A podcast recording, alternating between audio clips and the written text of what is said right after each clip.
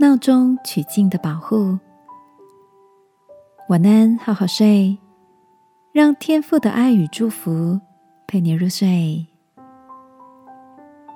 朋友，晚安。农历年前此刻的你，是享受在安静中，还是忙得不得闲呢？在芬兰赫尔辛基，有个名闻遐迩的地标型建筑，叫做康比教堂。这座以木质建材打造的流线型小教堂，位在市中心最热闹的广场。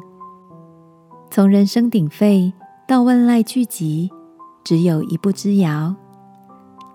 康比教堂的隔音效果十分良好，除了内部座椅和圣坛，没有其他多余的装置。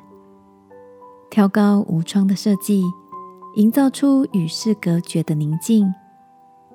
只有天花板旁的一圈环状缝隙，透出仿佛是出口一般的亮光。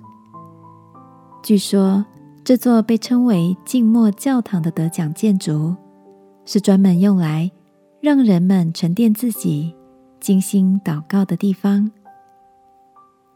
看着杂志上的照片跟令人向往的介绍，我想到《圣经旧约》里说到有一个地方。叫做逃城。